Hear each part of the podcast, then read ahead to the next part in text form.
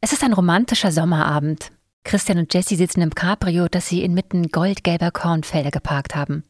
Mit funkelnden Augen streicht Christian die Strähnen aus Jessies Gesicht.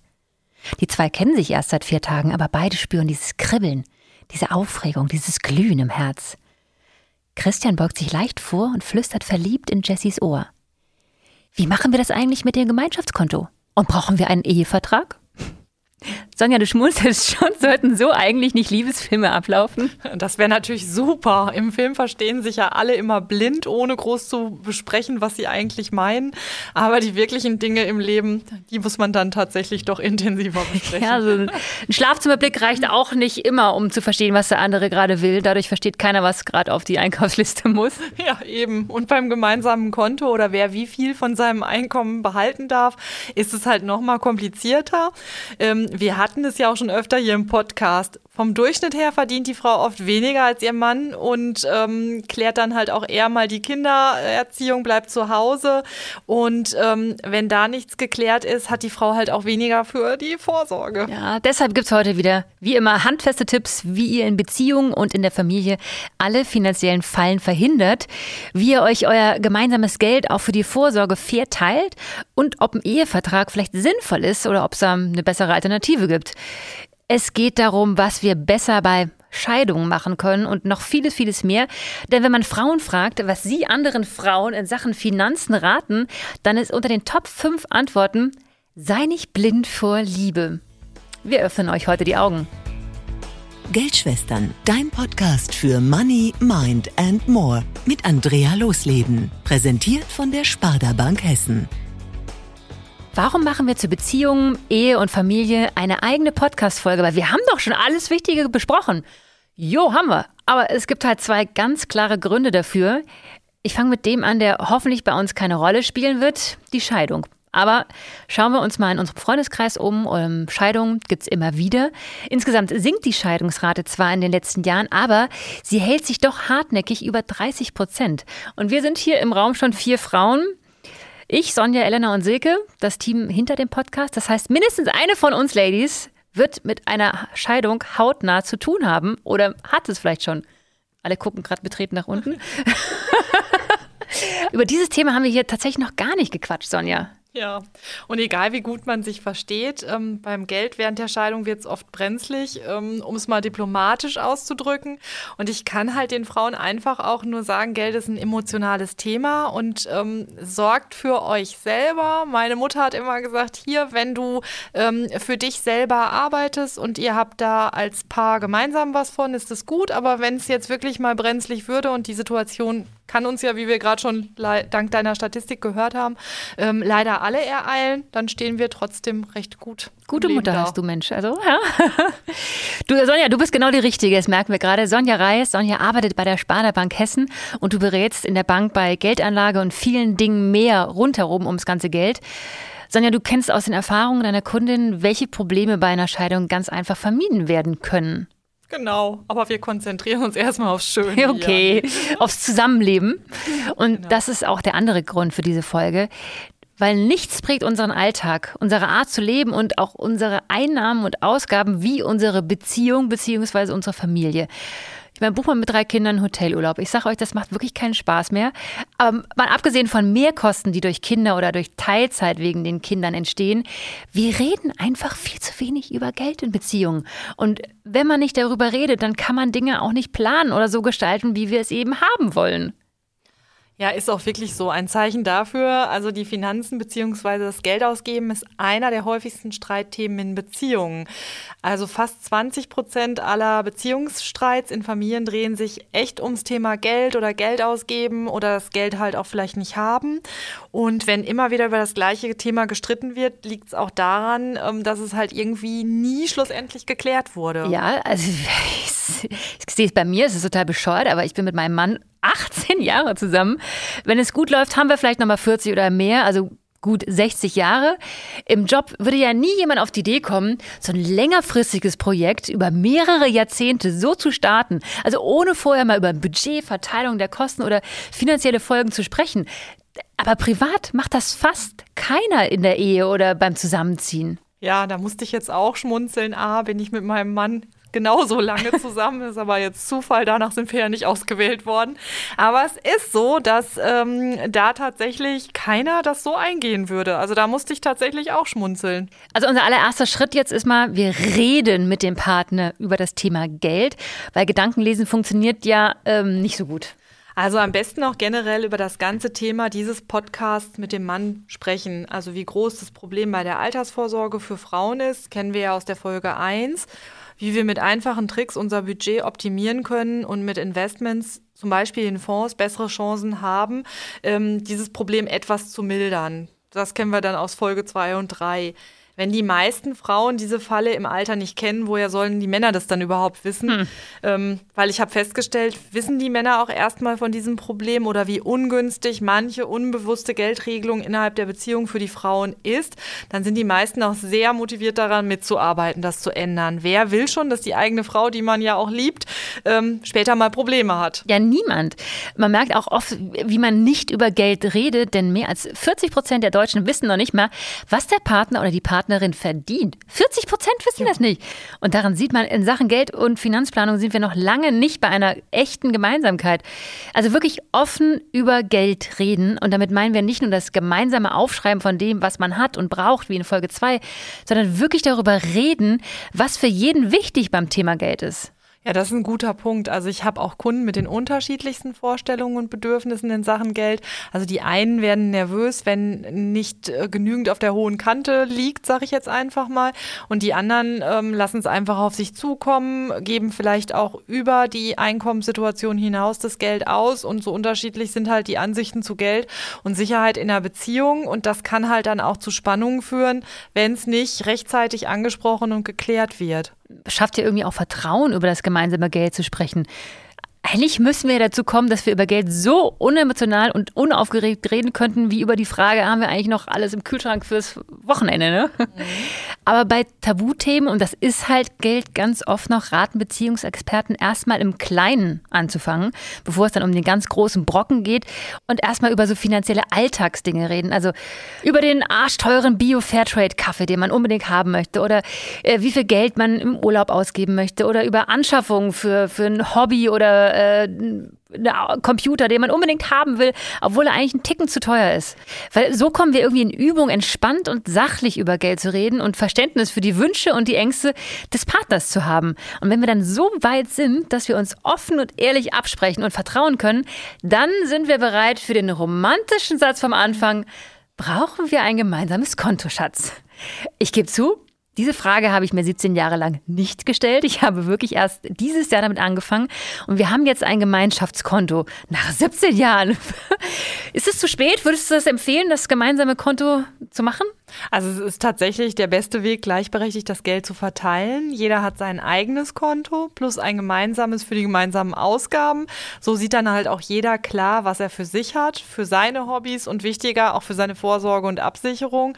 Andi, du und dein Mann, ihr habt euch wahrscheinlich immer die Posten vorher gerecht aufgeteilt. Mhm, mhm. Einer Miete, der andere Nebenkosten und Benzin, Urlaub mal der eine, mal der andere. Ja, wir, wir haben schon so geguckt, dass es immer über den Daumen ungefähr gleichmäßig verteilt ist, ne? Ja, und da sind dann halt auch schon die zwei Probleme. Ähm, damals hat man mal geguckt, also das war yeah. eine Momentaufnahme und ja, so über den Daumen verteilt. Ähm, habt ihr das damals bestimmt richtig verteilt, aber ähm, wenn jetzt der Zeitpunkt ähm, sich ändert und wir würden da heute noch mal drüber schauen, dann wäre es tatsächlich so, dass zum Beispiel fürs Auto die Kosten vielleicht teurer geworden sind, weil es halt auch älter ähm, geworden ist, öfter in die Werkstatt muss. Also wir setzen uns ja auch nicht jedes Jahr hin und gucken, ob es immer noch so ungefähr 50-50 bei den Ausgaben ist. Und das müsste man dann aber machen. Also ist dieses, du zahlst das und ich das auf Dauer tatsächlich nicht fair. Vor allem, sobald sich das Einkommen warum auch immer einseitig ändert. Und in Folge 2 haben wir ja schon erlebt, dass wir uns auch tatsächlich sehr gerne täuschen, sobald es hm. um die Frage geht, wie viel Geld habe ich eigentlich? Vor allem für Beiträge, die jeden Monat automatisch abgebucht werden, verlieren wir gern das Gefühl. Und so denken sicherlich viele Paare auch, dass sie ungefähr alles 50-50 aufteilen, aber schwarz auf weiß auf dem Papier würde es tatsächlich anders aussehen. Ich habe null Ahnung, was wir da jeweils ausgeben, ja. Ah, okay. Also du bist sehr für so ein gemeinsames Konto. Ja, und was halt auch auch nochmal hinzukommt, die drei Konten, die wir ja eingangs jetzt ähm, ja empfohlen haben, die sind bei uns kostenfrei. Also du hättest ein Konto, dein Mann hätte eins und auch das Gemeinschaftskonto. Also wir haben da ja das kostenfreie Girokonto auch für alle drei.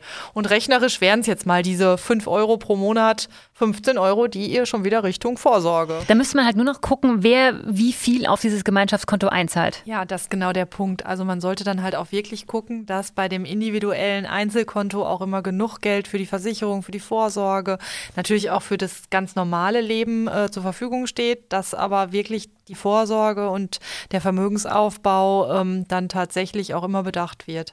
Ich habe jetzt Freunde, die haben mir tatsächlich am Wochenende erzählt, sie haben kein eigenes Konto mehr. Sie haben seit Jahren nur noch eins zusammen. Okay, auch eine Möglichkeit, ähm, ist aber natürlich auch schon ein bisschen brenzliger, wenn es wirklich mal zu einer Scheidung oder ähnlichem käme.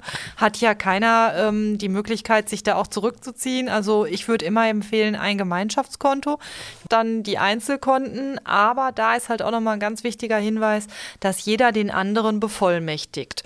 Und vielleicht auch beim Gemeinschaftskonto. Also ich bin echt ein Freund von Vollmachten, weil es kann jedem immer mal was passieren. Ihr könnt in einer, in einer anderen Situation vielleicht auch mal im Urlaub sein, irgendwo da stecken bleiben. Und da ist es echt sinnvoll, dass zum Beispiel jetzt deine Mutter oder dein Vater auch nochmal Zugriff hätte und euch noch eine Überweisung tätigen könnte. Also in jeder Form auch mal drüber nachdenken, ähm, jemanden zu bevollmächtigen, weil viele sagen dann immer, das ist nur eine Frage des Alters. Ist es aber nicht. Also ich habe zum Beispiel auch meinen Mann bei mir bevollmächtigt, aber auch meine Mutter.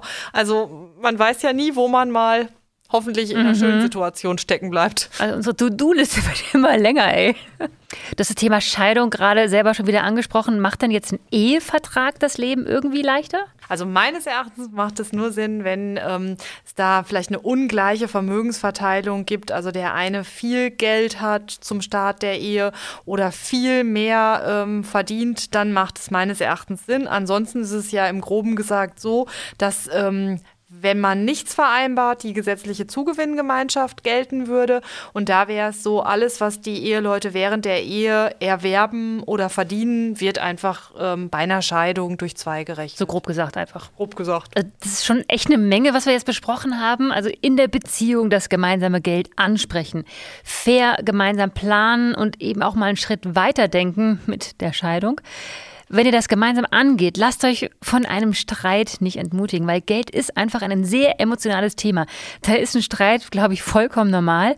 Wichtig ist, sich dann mal kurz eine Pause zu nehmen und ganz ehrlich und offen den Streitgrund anzusprechen und gemeinsam wieder drauf gucken, was wirklich hinter diesem Streit liegt und man das irgendwie klären kann. Vielleicht ging es in dem Streit gar nicht darum, dass jemand zu viel Geld ausgibt, sondern eher um die Angst des anderen zu kurz zu kommen oder irgendwas ganz, ganz anderes. Wir vermischen ja ganz viele Gefühle und Ansprüche Ansprüche und Ängste immer mit Geld. Und da ist es natürlich schwer, sachlich ranzugehen, das weiß ich selber. Aber diese Aspekte so intensiv zu besprechen, wird euch auch sicher näher zusammenbringen und noch toller machen als Paar. Ja, und man kann dann einfach auch sagen, dass da beide gut voneinander lernen können. Also der ähm, Mann ist vielleicht ein Stück risikobewusster als die Frau, die Frau vielleicht ein bisschen sicherheitsorientierter, gerade was die Geldanlage anbelangt. Und wenn der eine dem anderen da einen äh, Ruck in die richtige Richtung gibt, also dass man sich vielleicht äh, in der goldenen Mitte trifft, mhm. ähm, ist das mit Sicherheit auch ähm, ein ganz guter Weg. Vor allen Dingen, weil man dann mit dem Fondssparplan auch nochmal die, auch die goldene Mitte meines Erachtens hat, da auch was ähm, für die Vorsorge zu tun. Das ist ja hier auch nur ein Podcast, in dem wir euch versuchen zu motivieren, wirklich was zu machen. Wir können hier nur die allgemeinen Tipps geben und das wirklich Relevante wird natürlich dann in der Filiale im persönlichen Gespräch zwischen ähm, uns und euch erörtert und dann können wir natürlich da auch ähm, das jetzt hier nicht komplett leisten. Ja, das ist auch der Vorteil bei der Sparda Bank Hessen. Ihr seid vor Ort mit euren Filialen, da gibt es keinen 0815-Text im Netz wie bei vielen Online-Banken. Das ist keine Investmentbank, die mit Geld rumzockt. Die Sparda Bank Hessen ist eine Genossenschaftsbank, das hatten wir schon erwähnt.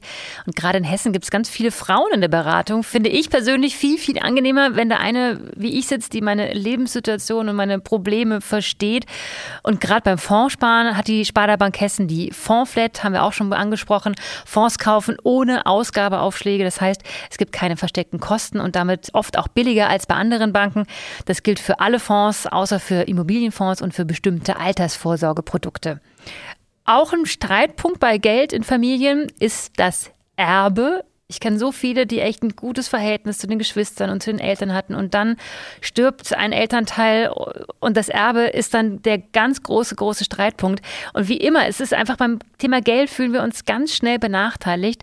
Ob das Gefühl nun mal berechtigt ist oder nicht, es führt einfach zu Streit. Was kannst du raten, um das zu vermeiden?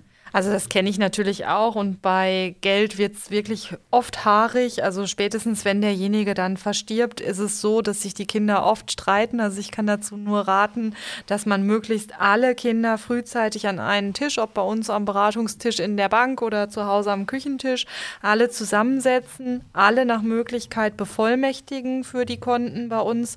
Ähm, und was ich halt auch immer noch mal sagen kann, ähm, am besten ist natürlich ein notarielles Testament. Klar geht auch ein handschriftliches Testament, was dann nachher eröffnet wird. Aber letztendlich weiß dann keiner, ist es das letzte, was derjenige, ähm der verstorben ist, verfasst hat. Und mein Tipp für Beziehungen oder für Ehen, klärt das mit eurem Erbe so früh wie möglich. Das macht auch echt keinen Spaß, ist kein lustiges hm. Thema, hm. aber es ist immer gut für den Partner, der länger lebt. Der spart Geld, denn Notar und Ämter kosten halt alle Geld. Und die Gebühr bezieht sich auf das Geld, was da ist. Und da haben wir jetzt mit 40 wahrscheinlich weniger auf der hohen Kante, als wenn wir unseren Fondssparplan jetzt starten und dann mit 70 oder 80 ähm, ein schönes Vermögen aufgebaut haben, dann wäre der Betrag des Vermögens, auf den sich die Gebühren beziehen, tatsächlich deutlich höher. Und wie gesagt, je früher klären, desto besser, weil dann kann man es halt auch selber entscheiden. Wenn man die gesetzliche Erbfolge einfach so hinnimmt, dann hat man da auch keine Entscheidungsgewalt. Also ich muss mich jetzt auch schon um mein eigenes Erbe kümmern. Ey, und ich dachte schon bei Folge 2 und 3, das ist wirklich ganz schön viel, was wir ändern müssen, wie ich jetzt mein Leben im Umgang mit Geld verändere. Aber jetzt kam heute echt nochmal ordentlich was dazu. Wir haben alle viele Hausaufgaben zum Klären in der Beziehung. Aber immerhin klären wir das mit dem Mann, den wir lieben und der uns gut kennt. Das sind doch eigentlich die besten Voraussetzungen, um alles ganz offen zu klären. Wie immer, mein Tipp, macht das schnell. Je länger wir nämlich Wichtiges vor uns herschieben, umso unwahrscheinlicher setzen wir es auch irgendwie um. Es ist halt so typisch Mensch, ne? Sonja, an dich wie immer vielen Dank für diese ganzen Aha-Momente oder Erschreckensmomente und für deine tollen Tipps. Aber wie gut, dass wir in der nächsten Folge auch mal eine kurze Verschnaufpause haben. Ich erwarte eine sehr lustige und launige Folge mit Radiokollegin Julia Nestle von FFH, die hier bei den Geldschwestern zu Gast ist. Also ich bin auch sehr gespannt auf die Folge. Du hast mir schon verraten, dass Julia das Thema Geld und Vorsorge echt untypisch und gut organisiert angegangen ist, mhm. obwohl das ja anscheinend gar nicht ihrem Naturell entspricht. Wir freuen uns auch auf eure Fragen und euer Feedback. Ihr findet uns auf Instagram als Sparda Hessen. Schickt uns einfach eine Nachricht. Wir freuen uns bei der ganzen Arbeit hinter dem Podcast natürlich auch über Lob oder wenn ihr es Freundinnen weiterempfehlt. Ich habe immer gedacht, dass ich alles im Leben ganz gut im Griff habe, aber durch diese Gespräche mit dir, Sonja, habe ich gemerkt, na, bei der Vorsorge und Thema Geld ist das alles gar nicht so der Fall. Aber mit deinen Tipps können wir das ganz einfach ändern. Mir total persönlich hat dieser Podcast wirklich die Augen geöffnet. Ich würde mir wünschen, wenn es möglichst vielen anderen Frauen genauso geht. Ihr habt euer Handy gerade beim Podcast hören ja eh in der Hand, also schickt den Link zu den Geldschwestern einfach per WhatsApp an eure Freundinnen, die diesen Podcast unbedingt auch hören müssen. Und jetzt macht's wie Jessie und Christian am Anfang. Beugt euch rüber zu eurem Freund oder Mann und sagt ganz romantisch: Schatz, wie machen wir das eigentlich mit unserem Gemeinschaftskonto? Das war Geldschwestern, dein Podcast für Money, Mind and More mit Andrea Losleben, präsentiert von der Sparda Bank Hessen. Meine Bank macht Freude.